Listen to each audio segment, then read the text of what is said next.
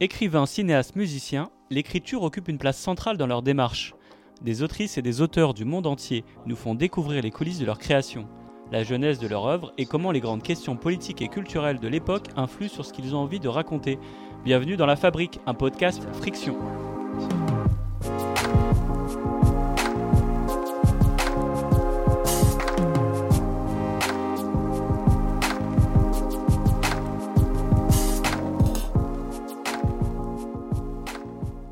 Je suis Walid Ajarachedi et j'ai le plaisir d'animer ce numéro de la Fabrique avec la journaliste et autrice Eva Tapiro. Bonjour Eva. Bonjour Walid. Et aujourd'hui, nous avons le plaisir de recevoir Denis Gombert, écrivain, auteur de quatre livres, éditeur. Denis Gombert, vous avez dirigé durant 15 ans le service des manuscrits du groupe Robert Laffont et vous animez par ailleurs des ateliers à l'école des mots accompagné de nombreux auteurs dans la jeunesse de leurs œuvres. Denis Gombert, bonjour et merci d'avoir accepté l'invitation. Bonjour à vous Walid, bonjour à vous Eva. Alors, Denis, écrivain, éditeur, directeur du service des manuscrits. En un mot, vous aimez les livres, manifestement. Alors vraiment, vous le cachez bien votre jeu. Je baigne un petit peu dans l'écrit, effectivement, depuis un petit moment. C'est ça. Donc c'est ce qu'on va, c'est ce qu'elle nous a raconté au cours de cet entretien. Mais euh, il y a une question rituelle qu'on aime poser à nos invités, c'est quel est votre premier souvenir d'écriture, Denis Gombert? Alors d'écriture, d'écriture, ça doit être, euh, ça doit être de la poésie, en fait passer par la poésie, et ça doit être euh, très classiquement euh, en sixième un poème sur un arbre.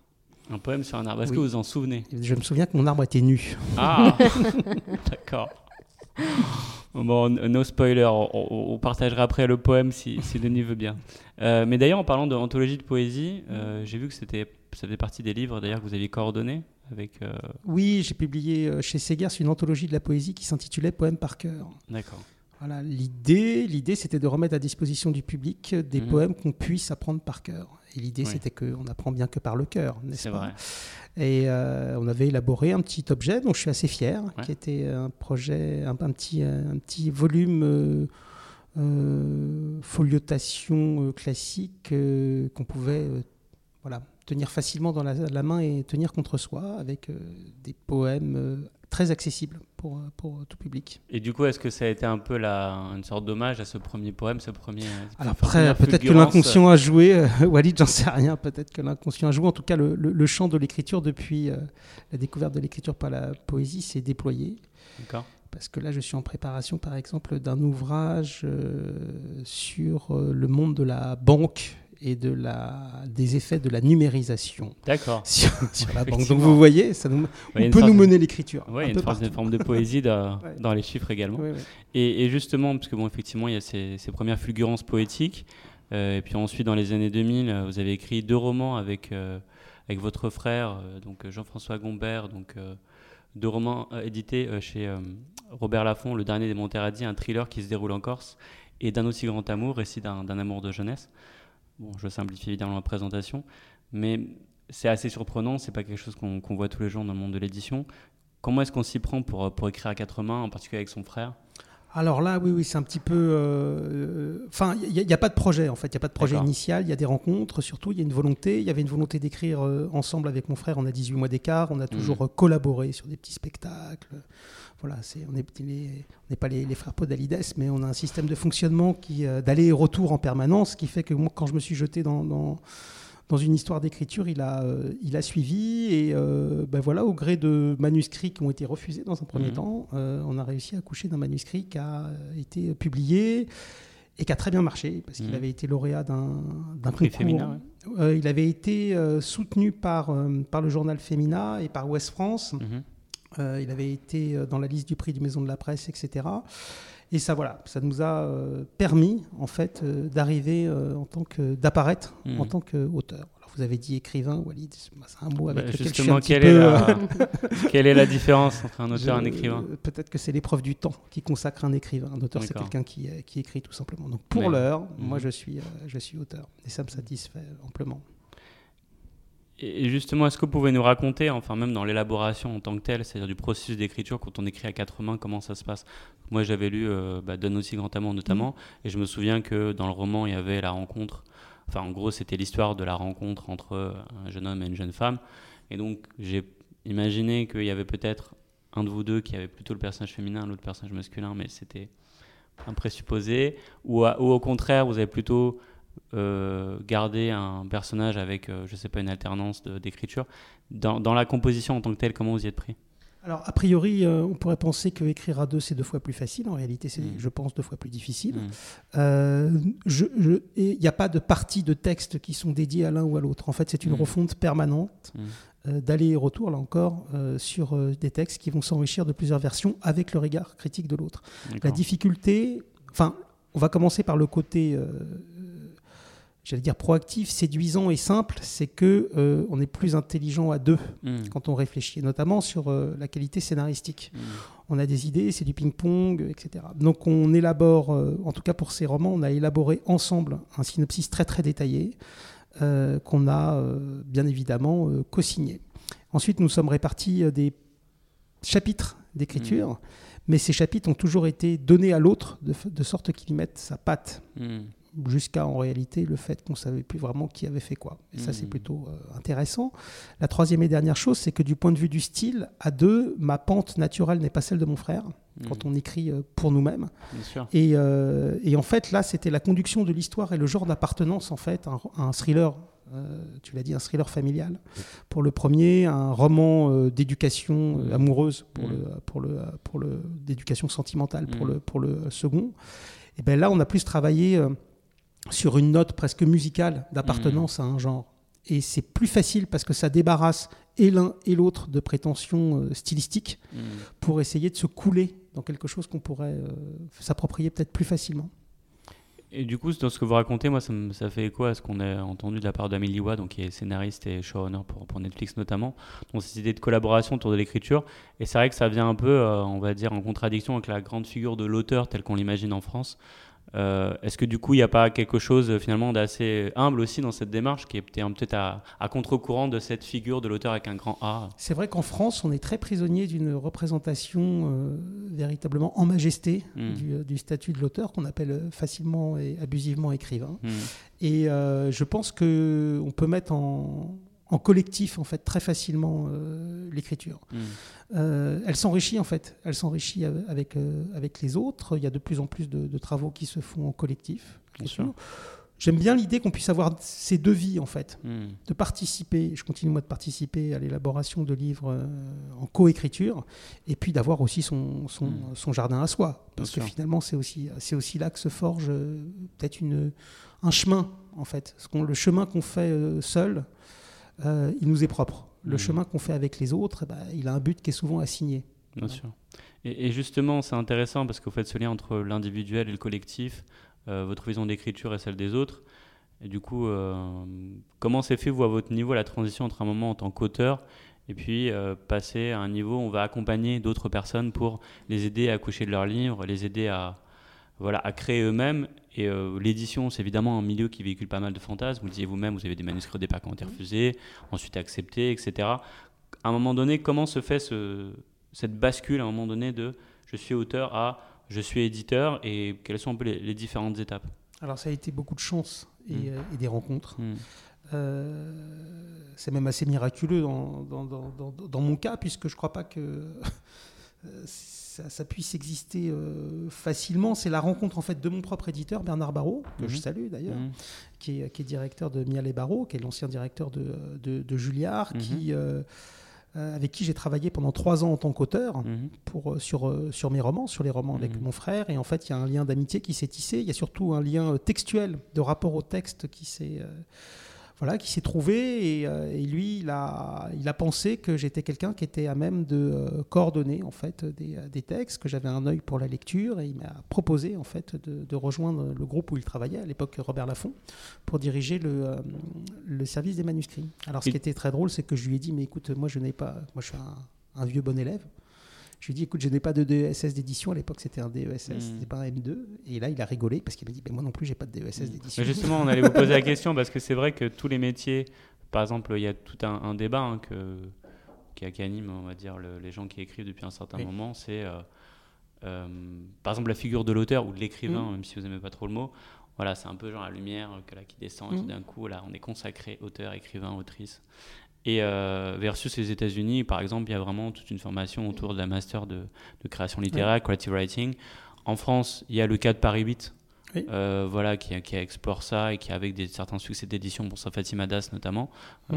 parmi les plus récents, mais il y en a beaucoup d'autres. David Lopez aussi, je crois. Voilà, David Lopez, effectivement. Mais vous, dans votre cas, justement, à travers l'école Les mots, finalement, il y avait aussi cette approche-là d'assumer l'idée qu'on puisse accompagner des auteurs et dans, dans, cette démarche? Est-ce qu'on est qu'on apprend à être auteur finalement plus aujourd'hui que Très bonne question. Il est difficile un peu d'y répondre parce que je pense que chacun a sa réponse euh, spécifique. Moi, par la pratique, je, je crois, déjà d'un travail en commun avec mon frère, mm. et pour avoir travaillé aussi un petit peu dans le journalisme, un petit peu mm. dans l'audiovisuel, je pense que j'ai à la fois ce désir et cette appétence à mettre en commun, plus facilement que, mm. euh, que, euh, que, que d'autres. Parce qu'en réalité, il y a une subjectivité qui est très importante et qui est très forte dans tout acte créateur. Mmh. Cette subjectivité, il ne s'agit pas de la désamorcer. Mmh. En réalité, ce qu'on veut en tant qu'éditeur, si je prends la casquette d'éditeur, on veut, on veut trouver de nouvelles choses. Mmh. C'est ça qui nous... Qui, qui euh, je pense que euh, malheureusement, trop souvent, les gens se, se, fourvoient parce qu'ils nous adressent des, euh, des manuscrits qui sont trop imitatifs de choses qu'on a déjà lues. Donc en, en tant qu'auteur, il faut croire en soi. À sa, à sa, petite musique, sa petite musique interne. Il n'empêche que de mon point de vue, encore une fois, c'est celui que je soutiens, il ne sera peut-être pas euh, toujours euh, partagé, j'espère au moins qu'il soit entendu, c'est que même s'il y a une valeur subjective de la création, je crois qu'il y a une valeur objective des critères de la narration. Hmm. Prendre à écrire, c'est euh, aussi maîtriser des, des, euh, des schémas dramaturgiques, par mhm. exemple. Qu'est-ce que c'est qu'un événement déclencheur Qu'est-ce que c'est mhm. qu'un bon conflit Qu'est-ce que c'est qu'une qu'une résolution euh, Autre, euh, comment créer un personnage, par exemple Qu'est-ce qu'un bon personnage Qu'est-ce qu'un personnage qui fonctionne Tout ça, c'est des critères objectifs. C'est-à-dire, ce mhm. sont des critères qu'on peut mettre à l'épreuve, en réalité, de la lecture. Et c'est peut-être sur ce champ-là que moi j'essaye d'aider les, euh, auteurs qui euh, sont porteurs d'une voix singulière et littéraire, parfois très forte et très affirmée, mais euh, dont le texte ne tient pas encore forcément comme un corps constitué. Et moi j'essaye de, donner du corps à leur texte.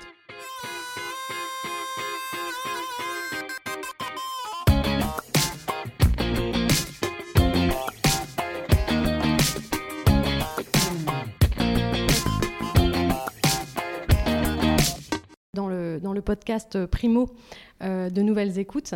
Euh, vous revenez un peu là-dessus et sur le rôle d'éditeur. Euh, et c'est ce que vous dites, vous cherchez quelque chose qui est, qui est intéressant. Et ensuite, vous dites, c'est quelque chose de novateur. Mais avec le nombre de livres qui sont déjà publiés, avec tout ce qui sort chaque année, comment est-ce que quelque chose peut être encore nouveau? Eh ben Oui, tout, tout, tout, est dit et j'arrive trop tard. Je crois que c'est une, phrase de Chambord du, XVIIe siècle. Bien non, on arrive toujours à... Enfin, je, je pense que déjà, il faut tendre l'oreille pour entendre quelque chose de, de nouveau. C'est vrai que euh, les manuscrits euh, crient beaucoup, euh, ils nous appellent. En mm. fait, chaque manuscrit est un appel vers, vers une volonté d'être publié, c'est-à-dire consacré. la responsabilité de l'éditeur, c'est celui qui va prendre en charge le manuscrit pour en faire quelque chose, pour en faire un livre. Et donc toute cette, cette étape, enfin de, de, de, là aussi, c'est la part de création de, l'éditeur pour faire d'un manuscrit euh, un livre, c'est être persuadé que le livre peut trouver sa place dans, alors vous avez raison, tu as raison, dans la jungle des livres. Pour, pour, pour mémoire, il y a eu euh, presque 80 000 nouveautés qui ont été euh, publiés euh, l'année dernière.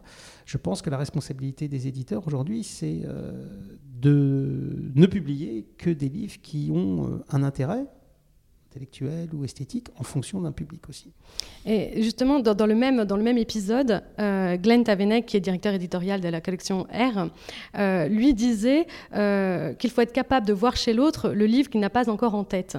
C'est un peu ce que, ce que, vous, dites, ce que vous dites là. Est-ce que ça vous arrive de, de, voir un texte, de choisir un texte pour un univers, pour des choses très fortes, mais en fait, il faut tout refondre, il faut tout recommencer et accompagner l'auteur vraiment à ce point-là? Oui, alors Glenn a raison. Donc, on a travaillé longtemps, euh, longtemps ensemble. Il a, il a, il a monté euh, La Bête Noire, collection euh, Polar. Il a monté, il a repris une collection Heroic Fantasy R. Et maintenant, il va aussi vers la, vers la littérature. Un éditeur, en fait, c'est, je pense, quelqu'un qui a une certaine vision du texte. Et c'est le partenaire idéal pour un, pour un auteur parce que c'est pas son petit ami ou sa petite amie ou c'est pas sa famille c'est-à-dire des gens qui vous veulent à la fois que du bien et du mal, qui voient à travers le, texte des affects que l'éditeur ne convoque pas. L'éditeur, il convoque pas véritablement les affects, et il convoque euh, un texte dans sa puissance, Donc en latence, il y a quelque chose, en développement, il peut y avoir autre chose. Un éditeur, c'est effectivement quelqu'un qui a, qui a pour mission d'accomplir le texte vers peut-être le maximum de ses possibilités. Il faut avoir un sens de la psychologie pour, que ça fonctionne, euh, un sens du texte, bien évidemment, et aussi une bonne entente. Euh, si vous regardez, en réalité, dans les grands succès, euh, il y a toujours un, un, attelage entre un, entre un éditeur et un, et un auteur. Moi, je n'ai jamais vu un manuscrit arriver et être publié tel quel. Jamais. Jamais. Il y a déjà donc cette espèce de, de, de coup près qui est, qui est, terrible pour être publié, puisqu'il y a beaucoup de, manuscrits hein, qu'on reçoit et très très peu qui sont publiés. Et encore, après, il y a encore tout ce travail à faire avec, euh, sur, le, sur, le, sur le texte. Au fond, euh, l'aventure euh, éditoriale ou scripturelle s'arrête quand on est allé au maximum de la possibilité de l'auteur et de son propre livre. Et justement, quand vous dites qu'il faut une bonne psychologie, une bonne entente, c'est ça? C'est-à-dire, est-ce qu'il y a un bon éditeur, mais est-ce qu'il y a aussi un bon auteur, une bonne autrice, dans le sens être capable d'entendre que son texte doit être remodelé, etc. J'imagine que ce n'est pas forcément toujours simple. Mais tout à fait, c'est même très compliqué. S'assurer qu'on est entendu de part et d'autre, hein, du côté de de l'auteur et du côté de l'éditeur, c'est peut-être aussi comprendre qu'on qu'on appartient et l'un et l'autre à partir du moment où on a contractualisé, à partir du moment où on a signé, à un écosystème qui est celui de l'édition. C'est-à-dire qu'on va faire un livre, que ce livre va être diffusé hein, auprès euh, des, euh, des, représentants de commerce pour être distribué euh, dans des points de vente. Bon, ben ça, il faut l'expliquer à un, auteur. Il faut l'expliquer dans quelles conditions on va, on va, on va pouvoir le faire. Voilà faut pas attendre monts et merveilles, en fait. Et je pense que moi, je suis un peu en guerre avec les, les, les, les éditeurs qui promettent beaucoup et qui font peu. Et je crois que c'est l'inverse. Il faut, euh, faut essayer de, voilà, de faire le maximum et parfois, quand on a euh, quelques résultats, euh, ça peut être un article dans la presse, mais avec une prescription importante, ça peut être une fidélisation de quelques lecteurs, parce que c'est comme ça qu'on crée un auteur, ou ne serait-ce que la, reconnaissance de ses pairs, ben, c'est déjà beaucoup.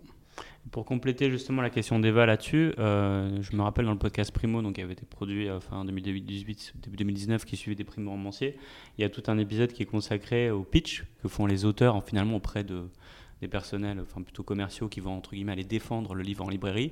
Il y a quelque chose d'un peu contre-intuitif par rapport à l'idée qu'on s'imagine, on va dire, de l'art, le roman. Et là, tout d'un coup, on est sur un truc beaucoup plus finalement pragmatique de, bah, il faut pitcher. Euh, nous, chez Friction, on connaît parce que nous, on est une start-up des médias, donc nous, on doit constamment défendre notre projet en, en deux lignes, être capable d'expliquer ce qu'on fait, alors qu'en vérité, il y a aussi un travail limite de création artistique qui est derrière.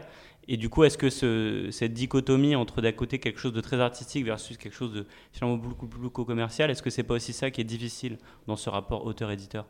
Ouais, je vois ce que tu veux dire et c'est assez pertinent parce que moi-même, quand je suis rentré dans l'édition, je me bouchais un petit peu le nez euh, dès qu'on me parlait de chiffres ou dès qu'on me parlait de présentation commerciale. En réalité, euh, tu vois, 15 ans après, euh, je trouve que c'est extrêmement nécessaire quand on se dit auteur, quand on se dit auteur, de savoir ce que c'est.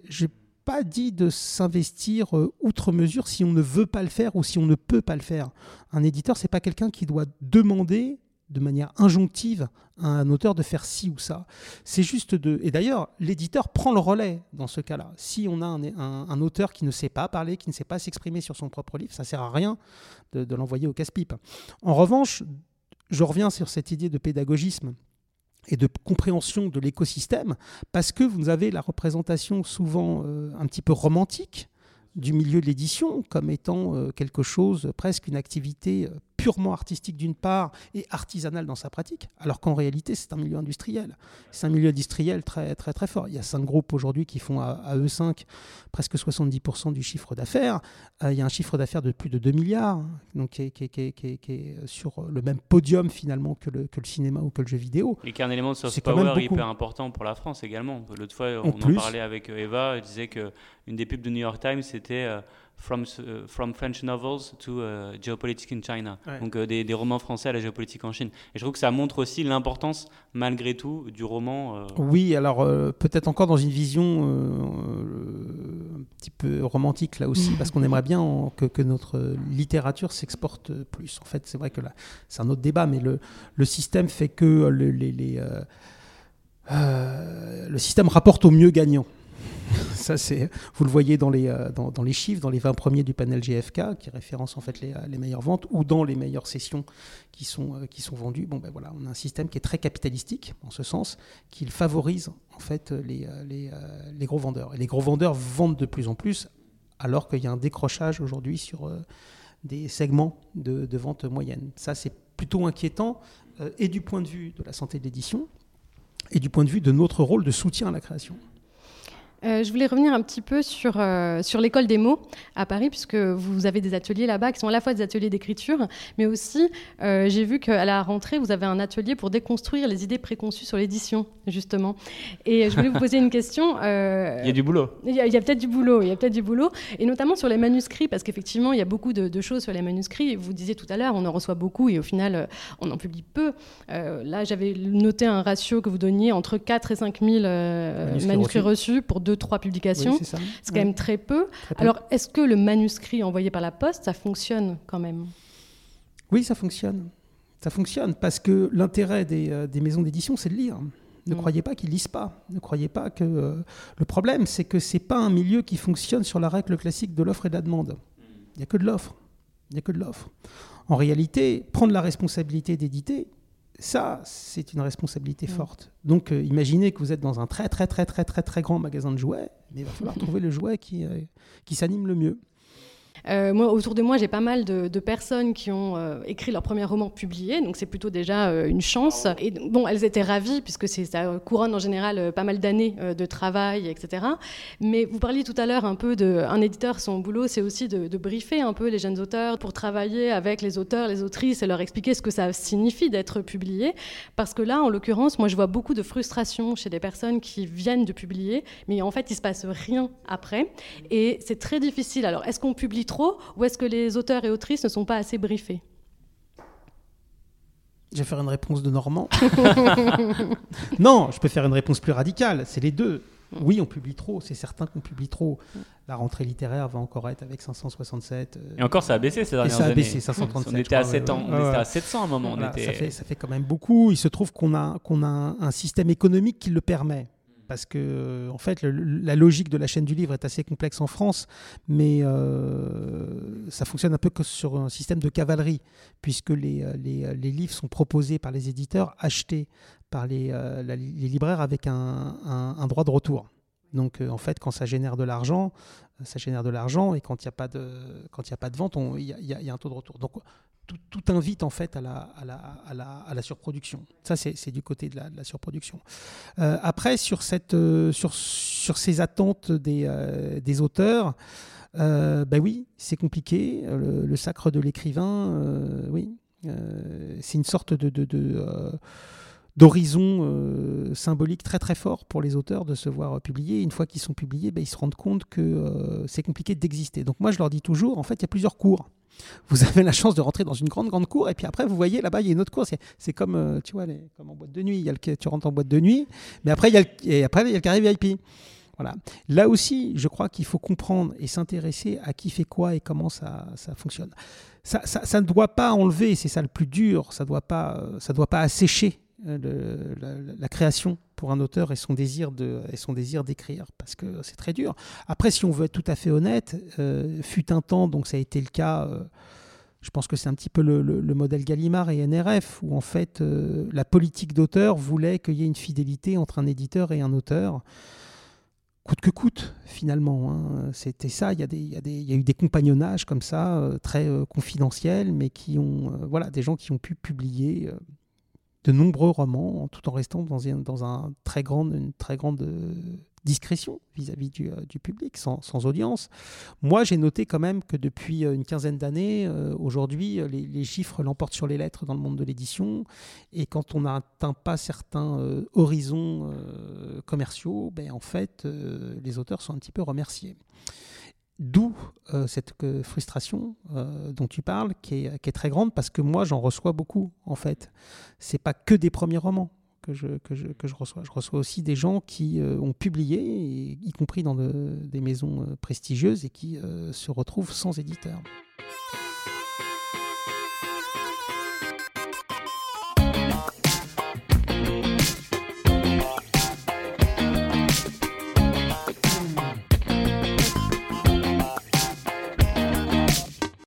Revenir sur ce que disait Eva, hein, sur le fait que on est quand même dans un moment où certes il y a le désir d'écrire, le désir de créer, le désir de dialoguer avec un, lectorat, mais euh, on voit qu'effectivement plus on avance, plus les ventes de livres se concentrent sur une minorité d'auteurs, un peu de sorte de blockbuster, comme dans d'autres secteurs de, des industries créatives, et du coup de moins en moins de gens vivent d'écrire.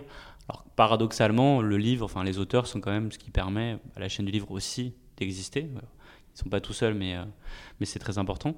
Et du coup, en janvier 2020, on a eu le rapport de Bruno Racine intitulé L'auteur et l'acte de création, euh, qui était remis au ministère de la Culture et qui déplorait que les artistes-auteurs euh, voyaient leurs conditions économiques se dégrader et se situer dans un angle mort, je cite, des politiques publiques et euh, avec une application aujourd'hui qui reste beaucoup discutée. Et c'est vrai que voilà, on, autour de la table, on est tous des, auteurs, des autrices, et je pense qu'il y a vraiment un questionnement, c'est en fait comment ce statut va évoluer dans, dans le futur. Euh, comment est-ce qu'on peut imaginer que, bon, certes, la France reste un pays qui est très généreux par un certain nombre de systèmes de subventions, mais comment faire pour que sa part, entre guillemets, reste toujours, revienne toujours vers les mêmes et comment faire pour continuer à soutenir cette création de nouveaux auteurs et de nouvelles autrices? Moi, tel que je le lis, tel que je le comprends, et peut-être aussi un peu tel que je l'expérimente, c'est que la, vie d'auteur est une vie très solitaire. C'est une, une, vie en proie à la création, sa propre création. Moi, il se trouve que j'écris pour moi, mais j'écris aussi avec des gens, donc ça c'est un peu plus sympa parce que je vois un peu de, monde et je collabore. Mais euh, ça reste quand même une activité euh, solitaire et c'est renforcé par le fait que nous ne sommes pas représentés au sein d'une guilde ou d'une corporation véritablement établie, voire même d'un syndicat. Alors, il y a, puisqu'il y a la SGDL qui nous regroupe, il y a la Ligue des auteurs aussi qui nous regroupe, mais là aussi, quand je parle avec des, euh, euh, euh, des, nouveaux auteurs, finalement, ils sont prêts à tout pour signer. Bien sûr. sans comprendre qu'on pourrait aussi avoir des droits, c'est-à-dire qu'on pourrait aussi mener des, des, des, luttes, des luttes collectives. On est...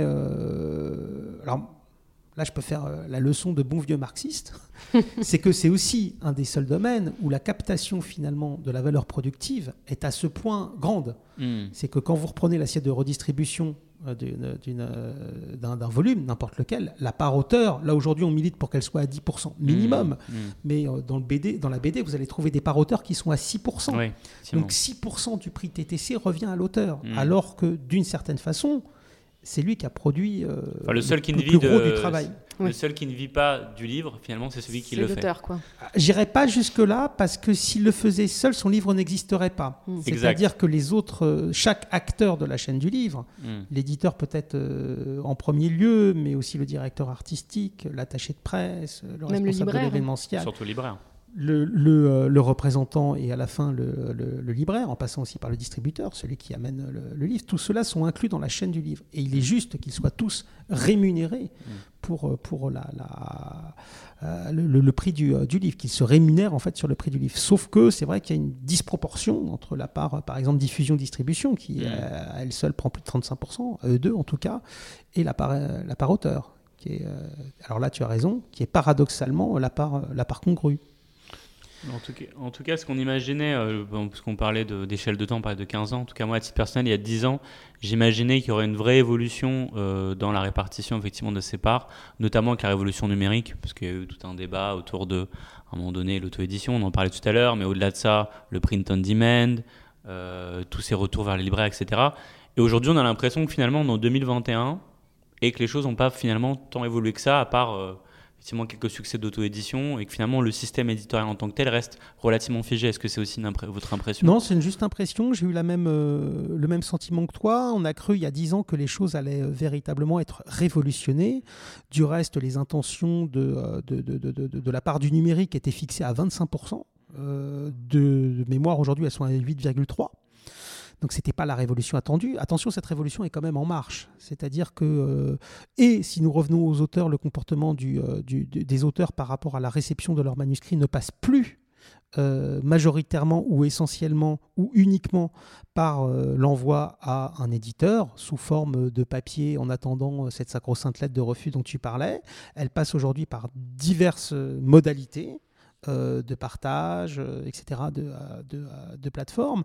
Et à côté de ça, l'économie du numérique proprement dite est problématique. Parce que il ne faut pas croire que le numérique est gratuit du côté des investissements. Le numérique a un coût. Le numérique a un coût et ce coût se ressent aussi forcément sur l'usage.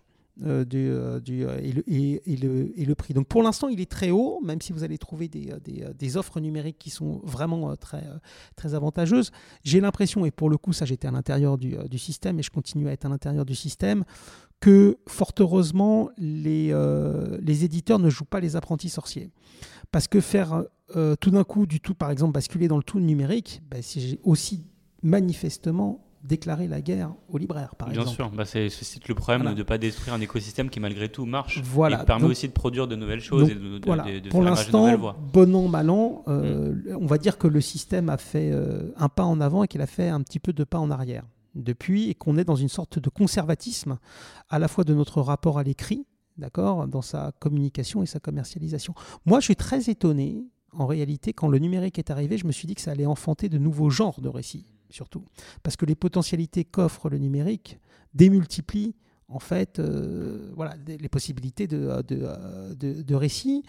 J'ai vu des choses fascinantes qui ont été faites, mais qui n'ont pas, euh, pour l'instant. Euh, en tout cas, c'est vrai que toute la vague transmédia qui est eu au début des années 2010, elle n'a pas pris. Il n'y a pas eu, à un moment donné, il y a eu beaucoup de choses qui ont eu des succès d'estime, mais il n'y a pas eu de révolution transmédia. Il y a aujourd'hui une déclinaison sur des formats et des plateformes, mais il n'y a pas de revue Enfin, il n'y a pas de, refonte, on va dire, de mm. l'expérience de lecture en tant que telle, en vrai. Non. Mais c'est peut-être ça, d'ailleurs, euh, c'est peut-être plutôt euh, dans le format que ça s'est diversifié. Mm. Et par exemple, euh, la fiction audio, par exemple, même des articles. Là, il y, a un magazine qui s'appelle Chute. ils font des articles qui sont aussi des articles audio, etc. C'est des revues. Donc peut-être que l'écrit, en fait, a pris une nouvelle forme plutôt que en fait, du, numérique, du numérique écrit comme on l'attendait. Oui, bah, tu as vu que par exemple le, succès des, euh, le grand succès en fait des livres lus au départ, mm. c'est un domaine apparenté aux malvoyants. Mm. Absolument. C'est une, mm, petite niche. Aujourd'hui, ça correspond à d'autres d'autres usages. C'est étonnant en fait parce que il serait grand clair celui qui pourrait euh, prédire euh, l'avenir et en fait on a toujours été surpris. on s'attendait pas on sait qu'on est un milieu qui est plutôt en danger, en mm. réalité, hein, qui est plutôt en danger parce qu'il est concurrencé par d'autres formes, l'audiovisuel bien évidemment, le cinéma aujourd'hui, l'Internet, en tout cas, nous, nous, ce, qui nous, ce qui nous préoccupe, si tu veux, c'est le, le temps fractionné de lecture. C'est qu'aujourd'hui, on arrive vers une fractionnalisation de la lecture qui est, un peu problématique par rapport à ce qu'est l'objet livre qui lui-même te met dans un continuum. Bien sûr. En fait, puis il y, a une problématique, enfin purement on va dire euh, d'ordre, j'allais dire, neurologique, c'est le déficit d'attention. C'est qu'à un moment donné, il y a eu beaucoup d'études qui ont été menées, et sans, sans avoir besoin de les consulter, on voit bien tout ce qu'à notre échelle, on a du mmh. mal, en mmh. fait, à rester concentré sur la lecture d'un mmh. texte pendant euh, plusieurs, enfin, j'allais dire plusieurs heures, et encore, déjà plusieurs heures, c'est beaucoup. j'allais dire une demi-heure sans être interrompu par son smartphone ou d'autres choses, ou soi-même d'aller le rechercher de manière inconsciente.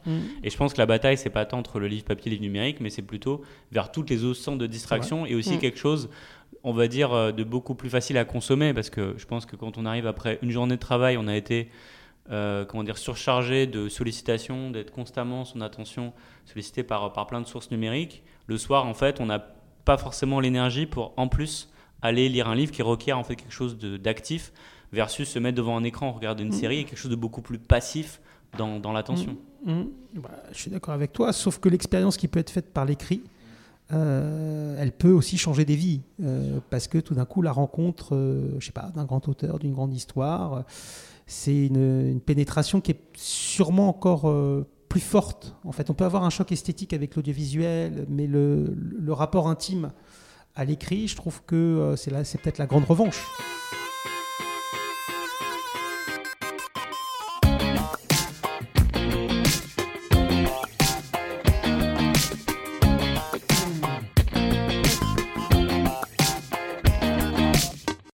Vrai que ces dernières années, euh, on a vu de plus en plus, on va dire, des modes éditoriales s'établir et on a l'impression de voir des, nouveaux des nouvelles autrices et nouveaux auteurs émerger quand ils sont sur ces modes. Moi, je pense par exemple, à titre très personnel, parce que j'étais un peu concerné par ce truc-là, euh, à la fin de, l'année 2005, il y a eu la révolte, euh, les révoltes dans les banlieues, et suite à ça, on a vu pendant 2-3 ans une émergence d'une génération d'autrices et d'auteurs issus des banlieues, de l'immigration, bon, mais donc vous voulez derrière, et qui était étiqueté en tant que littérature urbaine.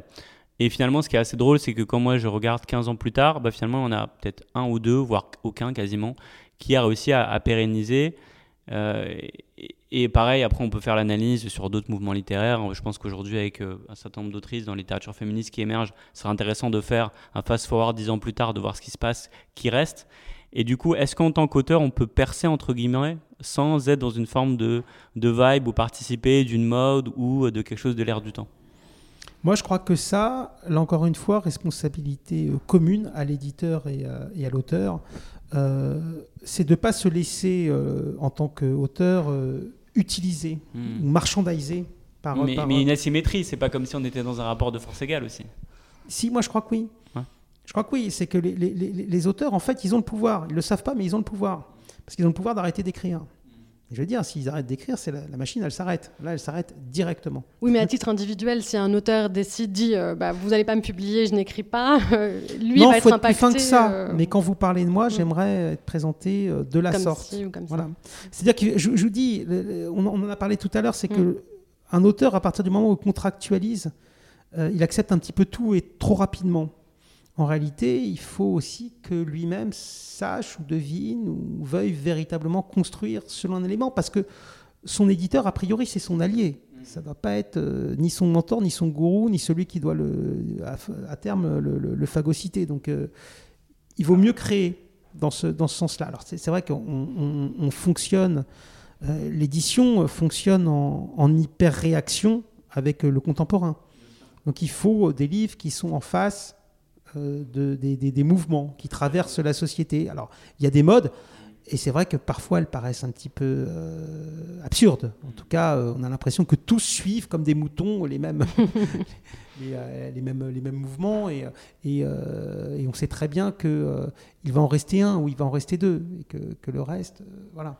effectivement, il y a le duo éditeur-auteur, et je pense que ça, vous l'avez très bien expliqué. Mais au-delà de ce duo, il y a aussi la question de la réception de l'espace médiatique et de la place que peut avoir une autrice en auteur pour vraiment s'exprimer. C'est-à-dire qu'aujourd'hui, je pense que, de mon point de vue, c'est quelque chose qui a commencé dans les années 90. Il y a une suridentification entre le personnage du roman, le narrateur ou la narratrice, et puis euh, le romancier, la romancière. Typiquement, voilà, c'était un peu qu'on pense à des gens comme euh, Frédéric Becbédé, Michel Houellebecq, Amélie Nothomb, en tout cas, je me souviens quand j'étais adolescent que je regardais l'émission de Thierry Ardisson, parce que c'était un peu mmh. l'émission de pop, mmh. on va dire, mmh. qui, popularisait les, romanciers. Bah, on a vraiment l'impression qu'en fait, c'était des livres sur leur vie, et en fait, on percevait plus du tout l'héritage de la fiction. Alors qu'avec le recul, on n'imagine pas du tout euh, Victor Hugo débarquer sur un plateau télé et on lui demande Bon, alors, Jean Valjean, c'était comment votre vie? Il y, a un truc comme ça aussi, quelque part, un peu coupable par rapport à ce jeu avec l'appareil médiatique de euh, suridentification aussi par rapport aux histoires. C'est ça qui explique aussi qu'il y a pour moi une surattente sur des thèmes contemporains parce que si un romancier, on considère que c'est juste quelqu'un qui crée un imaginaire et une histoire qui peut parler de plein de choses, qui n'est pas simplement représentant d'un archétype, d'une classe sociale ou, euh, ou d'une catégorie ethnique X ou Y, on, on, désamorce ce truc. Mais à un moment donné, si à un moment donné on assume que l'autrice ou l'auteur est tout d'un coup juste un représentant d'une frange et qui vient romancer une sorte de, de pan de sa vie, là, ça a créé quelque chose d'assez pervers aussi dans la réception. On est rentré dans un moment de pop culture euh, très fort et les, auteurs euh, ont plongé euh, dedans parce que il y avait une histoire qui était belle aussi, une sorte de héros du, du, du, du quotidien qui, par son talent créateur, arrive à sublimer toute sa, toute sa vie, en faire. Alors, c'est vrai que le parangon, c'est Welbeck. Parce que si tu regardes Welbeck, là aussi, il fallait, faut avoir. La société médiatique est très forte parce que, euh, euh, d'une certaine façon, il n'a rien pour lui. Et pourtant, cet anti-modèle est devenu un, un, modèle euh, presque du nouvel archétype de ce qu'est un, un, auteur. C'est très drôle. Donc ça, c'est travailler peut-être à leur corps défendant, parce que bon, ils sont, à un moment donné, ils participent euh, aussi à, ça, mais c'est la société médiatique qui s'est emparée de, euh, euh, de l'auteur comme nouvelle figure de la pop culture. C'est aussi venu par les États-Unis avec les Bret Easton Ellis, voilà, et tout ça. Nous, on est un peu la remorque. Je, moi, j'observe quand même que, j'allais dire, il en faut pour tous. Tu vois, il en faut pour tous. Il y a des gens qui veulent rester dans une très grande confidentialité et qui ont quand même un cercle de lecteurs. Il y a des gens ben, euh, pour qui, euh, voilà, c'est presque du showbiz, en fait, et euh, ils ont leur, leur, leur, public. La littérature permet ça. Tant qu'elle nous permet de, de, de, de, publier des choses différentes, c'est très bien. Ce qui menace, c'est... tu, tu, tu l'as dit aussi, en tout cas tu l'as présupposé, c'est que on va dans le sens d'une production qui est de plus en plus normée. et puis du coup, on, moi, ça me fait penser aussi à tout le débat autour des lecteurs de sensibilité. Parce que du coup, tout d'un coup, on va autoriser telle ou telle personne à ne plus parler que de tel sujet parce qu'on va supposer euh, qu'elle a une sorte de, euh, enfin de, de, privilège ou de droit à parler d'eux. Pour un exemple personnel, voilà, moi je suis quelqu'un qui va avoir 40 ans, qui est d'origine maghrébine et qui est français. Du coup, je ne pourrais parler que de certains thèmes ou de personnages qui sont liés à mon identité. Mais que par contre, si, si j'avais dans un roman un personnage, une jeune femme lesbienne, blanche, bah, tout d'un coup, il faudrait que je passe euh, à travers le filtre de quelqu'un qui pourrait dire est-ce que cette histoire est réelle? Est-ce que c'est plausible? Est-ce que c'est défendable? Donc, Et en même temps, de l'autre côté, il y a une telle invisibilisation d'un certain nombre de personnes qui n'ont jamais eu le droit d'écrire ou qui ont en tout cas pas eu l'espace pour s'exprimer, qu'on peut aussi comprendre de ce, questionnement euh, de, finalement, est-ce qu'il n'y a pas des gens qui prennent la place pour tous les autres? La place, elle est grande, mais euh, le gros de la place, il est pris par un très petit nombre de personnes. Donc aujourd'hui, 70% des ventes se font avec 15% de la production. Et ça, ce phénomène-là, c'est un phénomène massif en fait, de, euh, de, euh, de prime au succès, comme d'habitude, de prime au succès. Et ça inquiète un petit peu aussi les, euh, les, les éditeurs, parce que là où on vendait 10 000 avec un auteur, on va descendre à 5. Là où on vendait à 5, on vend quasiment plus. Cas, 10 000, c'était déjà un très beau succès. 10 000, c'était un succès. Et sachant que pour un auteur, en vrai, 10 000, c'est 20 000 balles. Quoi. Oui, c'est ça. Ouais, ouais, et si on met, 5 ans à écrire un livre, en vrai, ça, ça. Faites, le, faites le calcul vous-même. Non, non il, ne faut surtout pas quitter son métier quand on écrit. il faut garder son métier et ses activités. Oui, mais moi je vais revenir euh, sur, euh, sur les autres formes de, de récits par rapport au roman. Vous disais tout à l'heure, euh, le roman, ben, justement, on est en train d'en parler, les gens lisent moins, en tout cas moins. Bon, les chiffres sont pas sont pas tellement drastiques non plus sur la lecture, mais en tout cas, ils vont peut-être lire plus le même genre de choses. Et c'est vrai que même si le, roman garde une référence très symbolique dans l'imaginaire des, gens, en fait, les, références culturelle euh, contemporaine, notamment chez les jeunes, ça va plus être la BD par exemple ou euh, des séries.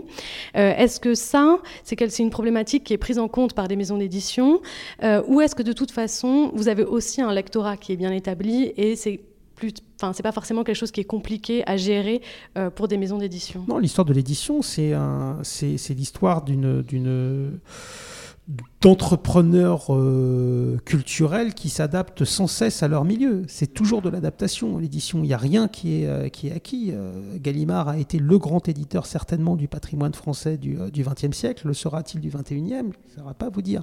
Il n'y a rien qui est consolidé et acquis. Il y a des fortunes qui peuvent se faire et puis tout d'un coup ne plus, ne plus exister. Moi, j'ai vu par exemple la disparition du quid. Ah, le quid. voilà, c'était 2 millions d'exemplaires. Euh, c'était considérable. Vous voyez, il y a ces choses-là. Euh, la maison Françoisire qui va, qui va mal, qui hmm. s'est redressée là maintenant, mais c'était un modèle de lecture qui ne correspond plus. C'était un modèle par abonnement, vous vous souvenez, avec souscription, effectivement, et des avantages. Et ça ne correspond plus à la liberté aujourd'hui et la volatilité que veulent les, les usagers. Donc évidemment, un éditeur, c'est quelqu'un qui travaille en fonction de son temps de son temps et qui travaille avec son temps. Et qui réfléchit avec son temps, qui en avance sur ce genre de choses, ou qui, qui finalement est toujours en train de suivre un J'allais dire qui euh, essaye. Qui essaye. Qui mm. essaye. Euh, ce qui est certain, c'est qu'il y a une loi économique qui fait que euh, si le chiffre d'affaires n'est pas là, la maison coule. Hein. Donc les éditeurs sont là pour faire, produire et vendre des livres. Et est-ce que la solution, parce qu'on parlait de, Gallimard là, et alors il y a des chiffres assez dingues sur euh, le dernier festival de Cannes, où la sélection officielle comptait neuf adaptations de livres édités euh, chez Gallimard. Euh, est-ce que l'avenir du livre, c'est d'être lu après avoir été adapté? Est-ce qu'on est des sortes de scénaristes euh, un peu undercover? Alors voilà, on va essayer de placer un roman pour qu'un réalisateur daigne l'adapter en film ou voire même en série. Là, Mais ça fonctionne très bien, en effet. On voit après, euh, après ça dépend évidemment euh, de, des, auteurs, ça dépend des réalisateurs, etc. Mais c'est vrai qu'il y a, il y a énormément d'adaptations et les gens commencent à s'intéresser à l'œuvre littéraire de façon massive une fois qu'ils ont entendu parler du film. Bah, c'est vrai que c'est un système qui est assez euh, gagnant pour, euh, pour les deux acteurs, et pour l'éditeur et pour le, euh, le, producteur ou le diffuseur, parce que un auteur, c'est peut-être aussi potentiellement un scénariste à moindre coût. Ça, ils s'en sont rendus compte aussi, parce que euh, moi, je suis scénariste aussi, donc il n'y a aucun mépris pour les scénaristes, mais les scénaristes, être scénariste, avoir une certaine mécanique en tête déjà une mécanique, une rhétorique de, l'écriture en tête. Être auteur, c'est être parfaitement libre, parfaitement libre. Et donc, il y a des mondes qui surgissent de la tête des auteurs qui ne surgissent pas qui ne peuvent pas surgir en réalité de la tête des, scénaristes. Et, donc ça donne des idées originales, etc. Et quand ils arrivent à les aller à, faire des sessions de, droit de façon à ce que ça devienne des, des productions audiovisuelles, ça ressurgit sur l'œuvre originale. Donc c'est vrai que c'est intéressant pour les éditeurs tout en comptant que ce secteur qu'on appelle les sessions de droit audiovisuel, euh, c'est un secteur qui, lui, n'a fait que progresser aussi au cours des années. En fait, il y a des sessions de rattrapage pour un livre quand, vous avez, euh, quand un livre ne se vend pas, euh, il faut essayer euh, ben, d'en faire parler. Donc il y a la prescription critique ou le prestige symbolique, on en a parlé, mais il y a aussi l'idée de, bon, je ne l'ai pas vendu, mais j'y crois quand même, donc je vais essayer de forcer pour avoir un contrat poche, ou alors je vais essayer d'attaquer les marchés étrangers, Francfort et, et, l'Italie, ou alors je vais, parce qu'il y a une très forte idée, il y a, une, voilà, il y a quelque chose d'essayer de, de, de, céder les droits audiovisuels. Et, justement, parce que là, vous nous avez raconté de, fond en comble les arcanes de l'édition, le de problématiques, le statut d'auteur. Vous, après 15 ans, qu'est-ce qui vous anime? Qu'est-ce qui maintient la flamme? Qu'est-ce que Qu'est-ce qui vous fait encore rêver? Qu'est-ce que vous avez envie de, de, pousser?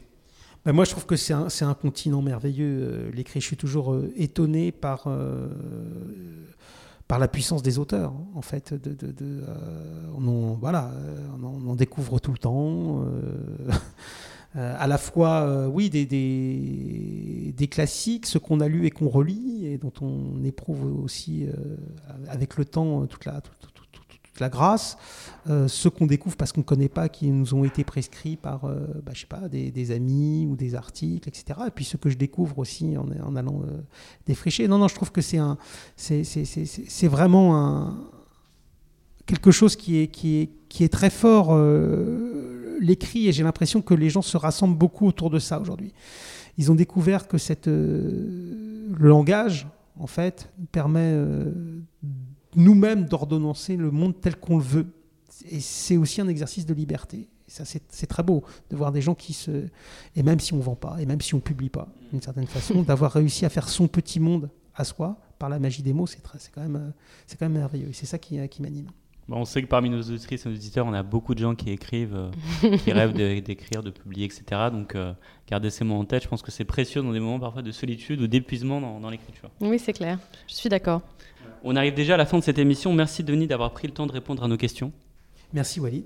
Merci Eva d'avoir co-animé cette émission avec moi. Merci, avec plaisir. Merci à toi Eva.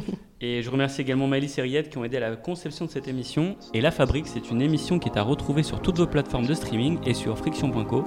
Merci à tous et rendez-vous au prochain épisode.